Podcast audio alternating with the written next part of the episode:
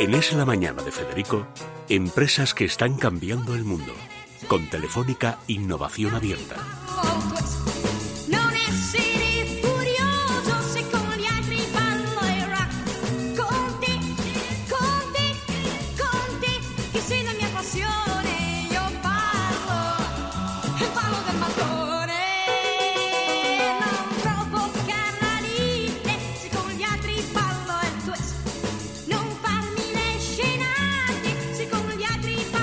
Bueno, hace algún tiempo estuvo con nosotros Inés Oliveira, que es la encargada del proyecto Tren Lab.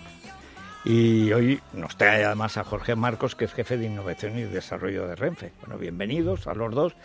Yo he contado esta mañana, porque lo leí ayer, y me encantó la historia, que eh, el plan de, de Renfe es cogerte en tu casa antes de salir, a ti y a tu equipo, y dejarte en la casa, tú y tu equipaje, eh, donde vayas a estar, y que ellos se encargan de todo. Digo, eso, eso es lo que yo necesitaba. Claro, al saber que hoy venía, claro, Guaira, porque es que tecnológicamente ahora se ha avanzado de tal manera que lo que antes hubiera sido, pues bueno, una logística casi imposible, por lo menos en precios, etcétera, ahora ya empieza a ser accesible. A ver, Inés, eh, Han cerrado la convocatoria, además, ¿no? Lo primero vamos a cuánto? anunciar. ¿Hace una semana? Sí, sí. Bueno, hace el día 26 de noviembre lo cerramos oficialmente. Bueno, ¿y cómo ha ido esa convocatoria? A ver. Pues la verdad es que estamos muy sorprendidos, muy contentos. Hemos tenido una acogida estupenda. Eh, tenemos 240 proyectos registrados, 240. que para una convocatoria de nicho de movilidad es verdad que es un éxito rotondo. Estamos muy, muy, muy felices. Eh, y hemos tenido muchísimo trabajo de análisis de, de todas las startups, de toda la información que nos llegaba. Y, y fue un trabajo muy arduo, ¿no, Jorge? Sí, fue sí, bastante difícil. ¿Esperabais tal cantidad de proyectos que se presentasen? Honestamente, no esperábamos tanto. Una, una- ha sido una, gran- una muy grata sorpresa recibir tantos proyectos. Bueno, ¿y ahí eh, os han dado lo que estabais esperando? ¿Habéis encontrado cosas nuevas, como suele pasar? ¿O bien algo que, que vosotros necesitáis no es ahí por donde va la gente? Porque no siempre los que inventan cosas, inventan cosas, digamos, eh, inmediatamente eh, usables. A lo mejor en dos o tres años sí, porque la gente cambia de costumbres y especialmente en España la gente cambia de costumbres con mucha facilidad. No es como otros países que les cuesta mucho los cambios. En España se cambia con facilidad. Te lo tienen que ofrecer. Eh, ¿Habéis encontrado todos estos, digamos, esta innovación, digamos, del viaje completo, de que el viajero sea de Renfe desde el principio hasta el final? ¿Os ha servido todo este, digamos, este trabajo teórico? Pues efectivamente sí, nos ha servido. Hemos encontrado proyectos muy, muy interesantes que nos pueden ayudar en ese camino, en esta aventura que hemos emprendido de, de acelerar proyectos que nos sirvan para esa movilidad puerta a puerta que estabas comentando. ¿En qué momento Renfe se da cuenta de que tiene que cambiar la idea del viaje? Bueno, estamos trabajando en un nuevo plan estratégico que saldrá próximamente y en ese- dentro de ese plan estratégico queremos convertirnos en un operador de movilidad integral y dar ese servicio completo a nuestros usuarios y viajeros y clientes. Bueno, solo se pueden quedar... eh, habéis, eh, vais a hacer una preselección de 15, si no me equivoco, y solo pueden ganar 3. ¿Quién va a pelear y por qué van a pelear? ¿Cuál es ¿Y el- cuáles son los la estrategia estrella? A ver. Bueno, pues la verdad es que ya tenemos noticias en ese sentido porque celebramos la semana pasada el Startup Day, que fue el comité de selección para elegir las startups para TrendLab. Al final vinieron 12 startups de muchísima calidad, eh, eh, pero estamos ahora mismo decidiendo las, las startups finalistas para entrar en TrendLab. Eh, en los próximos días sabremos O algo. sea, habéis dejado ya en seis y estáis en las últimas. ¿no? Lo quieren contar. Eh, Para no dar pistas. Queremos Bueno, volver pero- aquí a contaros luego las Bueno, startups pues- y presentaros las sí que startups. teníais dos o tres puntos eh, sobre los que se podían basar estas convocatorias. Uno era precisamente la movilidad digital, que yo creo que afecta al, al pasajero en ese sentido y que mayoritariamente habéis recibido aplicaciones relacionadas con eso. ¿Las otras dos cuáles eran? Era eh, digitalización de operaciones y de logística.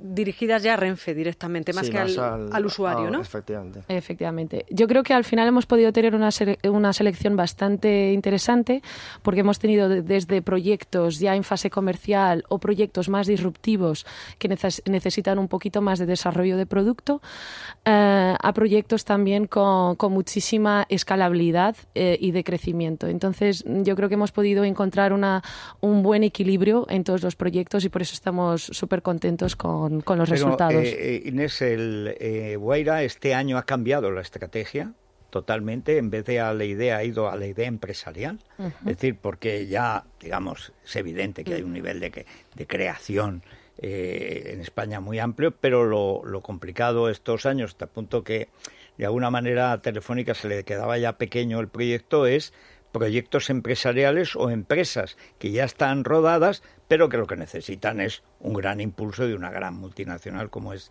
eh, Telefónica. Está cambiando también la, digamos, la manera de pensar del creador, porque antes era la idea. La idea y luego volvía por otra idea, pero el desarrollo de la idea lo dejaba como en otras manos. Ahora el, el inventor es también empresario. Yo creo que sí, yo creo que también tenemos la suerte de que aquí en España el ecosistema se está desarrollando de una manera bastante potente.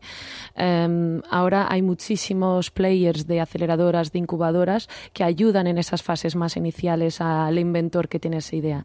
Que ya cuando llega a Waira y a TrendLab ya viene con un, un proyecto más aterrizado y que puede ya empezar a trabajar comercialmente con nosotros. Y ya ven nuestra aportación de valor, ese desarrollo y esa colaboración comercial. Y Jorge, ¿esto cómo va a ayudar a Renfe a, a, bueno, pues a mejorar sus servicios de cara al usuario, este tipo Nos de decía aplicaciones? antes precisamente Andrés Amorós que España, que ya es el país más longevo del mundo, tiene mucha gente con más tiempo para viajar que antes y con mucha menos movilidad que antes. Es decir, que ahí vais a tener que esmeraros realmente, porque es que hay mucha gente que es que se iría a Alicante mañana, pero que no puede ir con la maleta. Y quien dice maleta dice para pasar 15 días, pues varios bultos, o el transporte, que a veces es muy complicado y no hay taxis, etcétera. Entonces, eh, todo va en esa dirección. Bueno, efectivamente, como comentabas, de hecho, había habido proyectos que iban en, en esa línea, simplemente como un paréntesis. Sí. Pero bueno, lo que lo comentabas, cómo nos ayuda Renfe, nosotros dentro de ese plan estratégico que os comentaba, para nosotros es muy importante la digitalización, no solo también de las, de las operaciones internas, sino también de nuestro cómo nos relacionamos con los clientes. Y en esa línea va también lo que, es lo que son las soluciones de movilidad digital, que son las que queremos- estamos explorando también con las startups en esas, en esas soluciones, eh, digamos que el, el que esté presente en el terminal, en el smartphone que llevamos todos en el bolsillo, es el que va a poder dar las mejores soluciones. Nosotros queremos estar ahí con nuestros clientes, acompañándoles a lo largo de su jornada, de su viaje, en- a través de- del terminal. ¿Y cómo vais a llegar a la gente que por edad o porque tiene alergia a la tecnología no tiene el smartphone en el, en el bolsillo? Yo creo que es más un tema quizá de alergia a la tecnología que de edad. Sí, sí, no, cuando digo de porque- edad, de edad mental, que no es la edad Quiero- física, o sea, decir- depende, ¿no? Pero hay gente mayor muy viajera y que no puede levantar una sombrerera. Pues, o sea, o que no quiere, pero en general muchos es que no pueden. Si es que es que la media de las mujeres en España es de 90 años, por encima de Japón. Ya han pasado, ya es la más longeva del mundo. Nos van a enterrar las dos. O sea, eh, eso es, es siete años de diferencia, pero es que estamos en 83 los hombres y subiendo. Porque encima la sanidad española es muy buena. Con lo cual, bueno, o llegas muerto o te salva. Y, y tienes que llegar muy muerto para que no te salve el cirujano. Con lo cual, claro, la capacidad, digamos, física de acceder a las cosas, digamos que prácticamente lo tenéis que coger en algodones. ¿Cómo vais a acceder, digamos, con esas noticias, con esas ofertas, que es lo propio además de, del viaje moderno, que es continuamente un ciclo de oferta permanente? Bueno, en ese sentido, como también vamos a mejorar nuestras operaciones internas para poder Sí. dar, prestar mejores servicios, también vamos a poder mejorar los servicios que prestamos a las personas mayores, a las personas que necesitan asistencia. ¿Cuánto tiempo para ese plan estratégico calculáis que os va eh, el desarrollo, digamos, a nivel nacional, o al menos en las grandes vías fundamentales? ¿Cuánto tiempo os habéis trazado? Bueno, el horizonte del plan estratégico es hasta 2023, para los 2019-2023, y habrá líneas estratégicas para ir desarrollando durante todos estos años. Bueno, pues lo que tenéis que hacer es venir a contarlo. Encantados. Claro, claro. Sí, porque pues es- yo ya tengo intriga a saber cuáles son las tres que se van a llegar el pastel. sí. Ni una mini pista. Tiene, ella lo sabe, ella ya lo Claro sabe, lo sabe, lo pero sabe, no me, lo- pero no lo no me lo ha querido contar ni siquiera fuera, Inés. Bueno, es que son- ¿Alguna sorpresa que os hayáis llevado? Hayáis dicho, anda, pues mira, esto jamás hubiéramos pensado que se pudiera aplicar a el mundo del tren. Bueno, en las entrevistas que hicimos tuvimos varias sorpresas, ¿no? Nos hicieron pensar. Eso también yo creo que es el reto del emprendimiento y de la innovación abierta.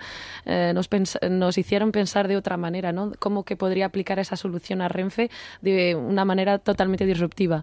Um, así que, bueno, no os podemos contar, pero, pero que sí que en breve os contaremos todas las startups que tenemos en TrainLab. Perfecto. Bueno, pues muy bien, son las 12. Oye, a lo tonto, si es que se nos pasa esto necesitaremos más tiempo, Nos ¿no? divertimos mucho aquí, Sí, ¿eh? sí. Eso yo no sé si es bueno en el fondo. Sí, es muy bueno, hombre, lo malo es lo que Pasarlo lo también. mal, hombre, aquí nos lo pasamos muy bien. Pasarlo también en el sufren, trabajo, eso sí que es disruptivo, hombre. Pues claro, claro, y raro.